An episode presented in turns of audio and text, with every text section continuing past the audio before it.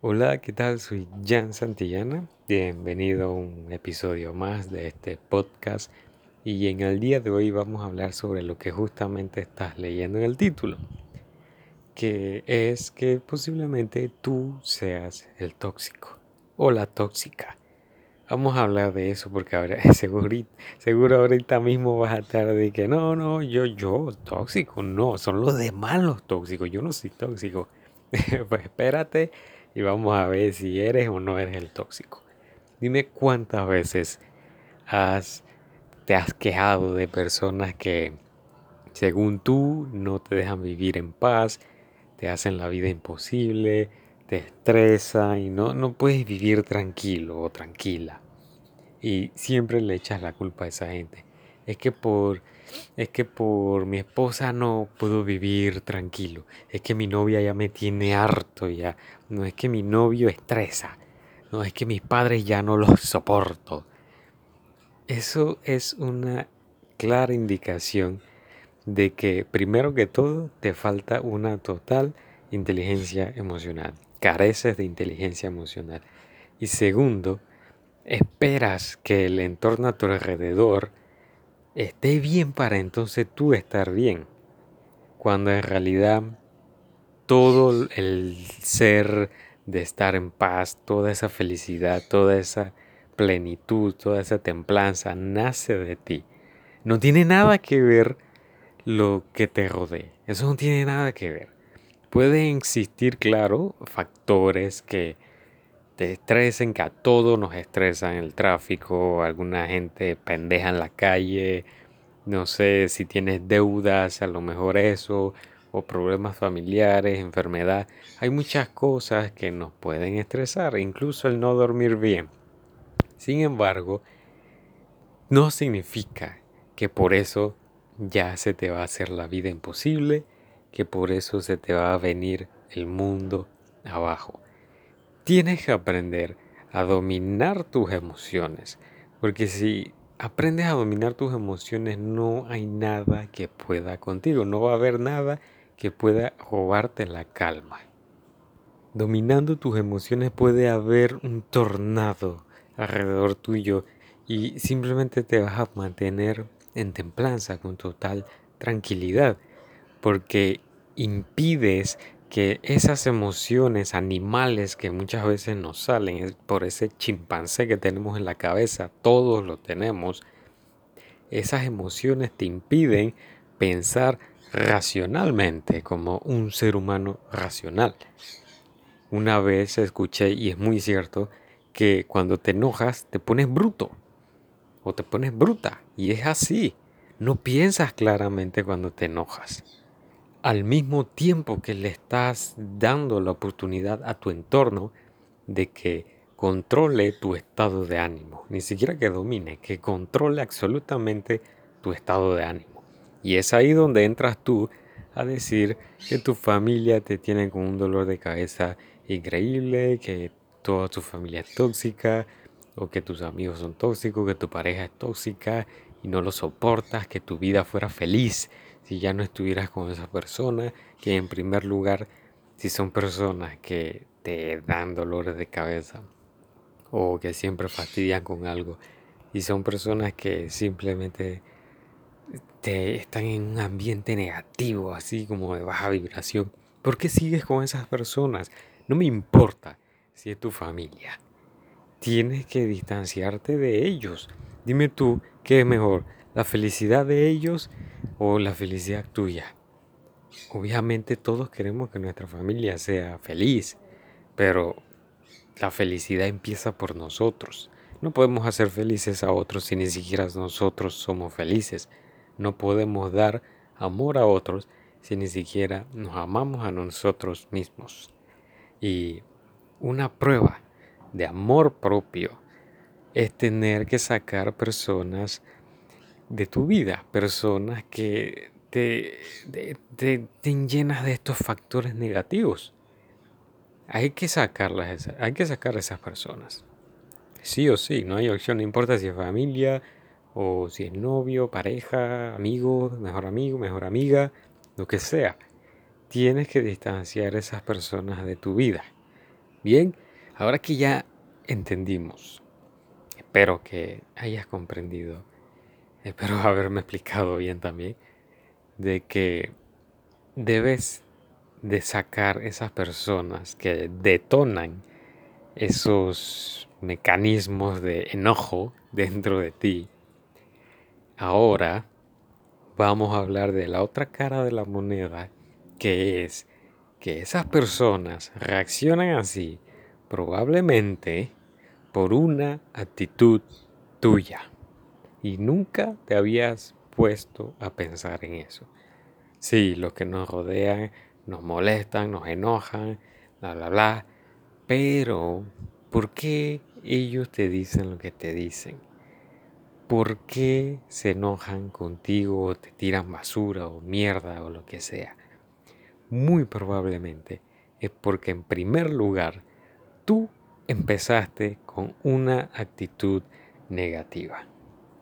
Si todo el día andas con una cara de amargado, andas con una cara de que odias el mundo entero y encima de eso tratas mal a los que te rodean, ¿cómo esperas que te traten? ¿Cómo esperas que te traten?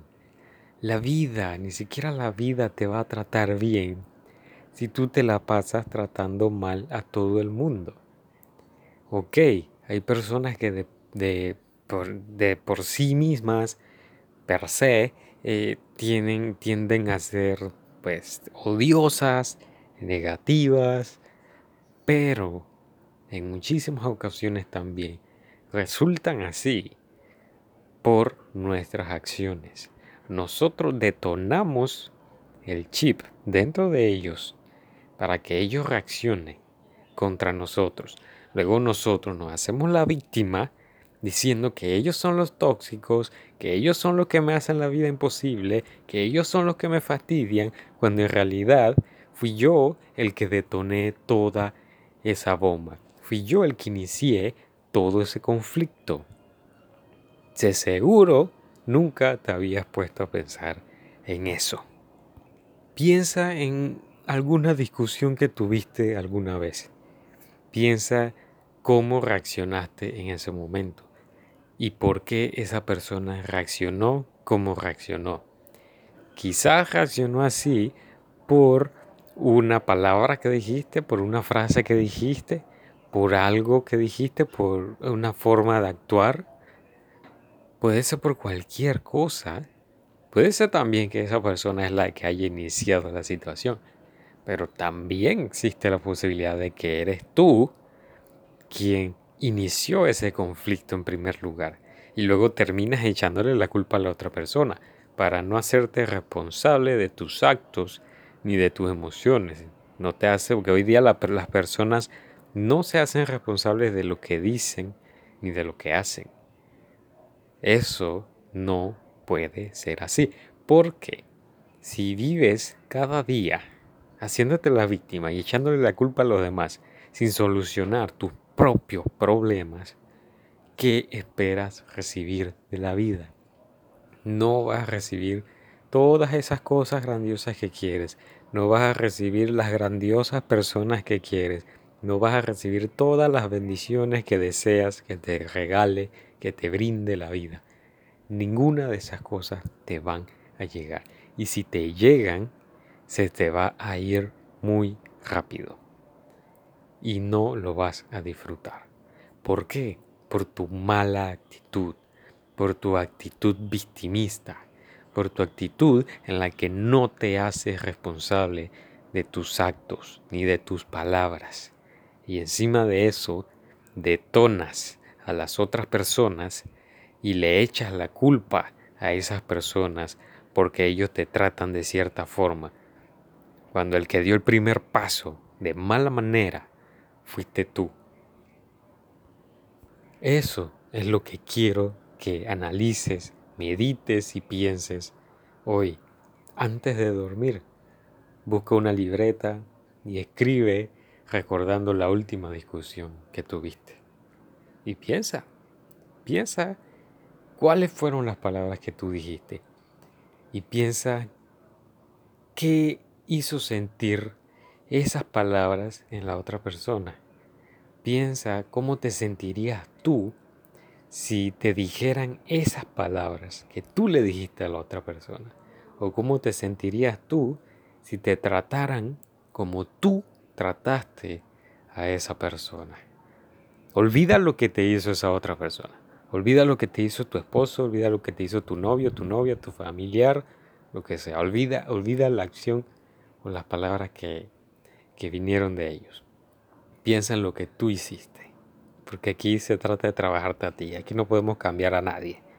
Se trata de trabajarte a ti. Así que piensa, ¿qué fue lo que dijiste? ¿Qué fue, qué fue lo que hiciste?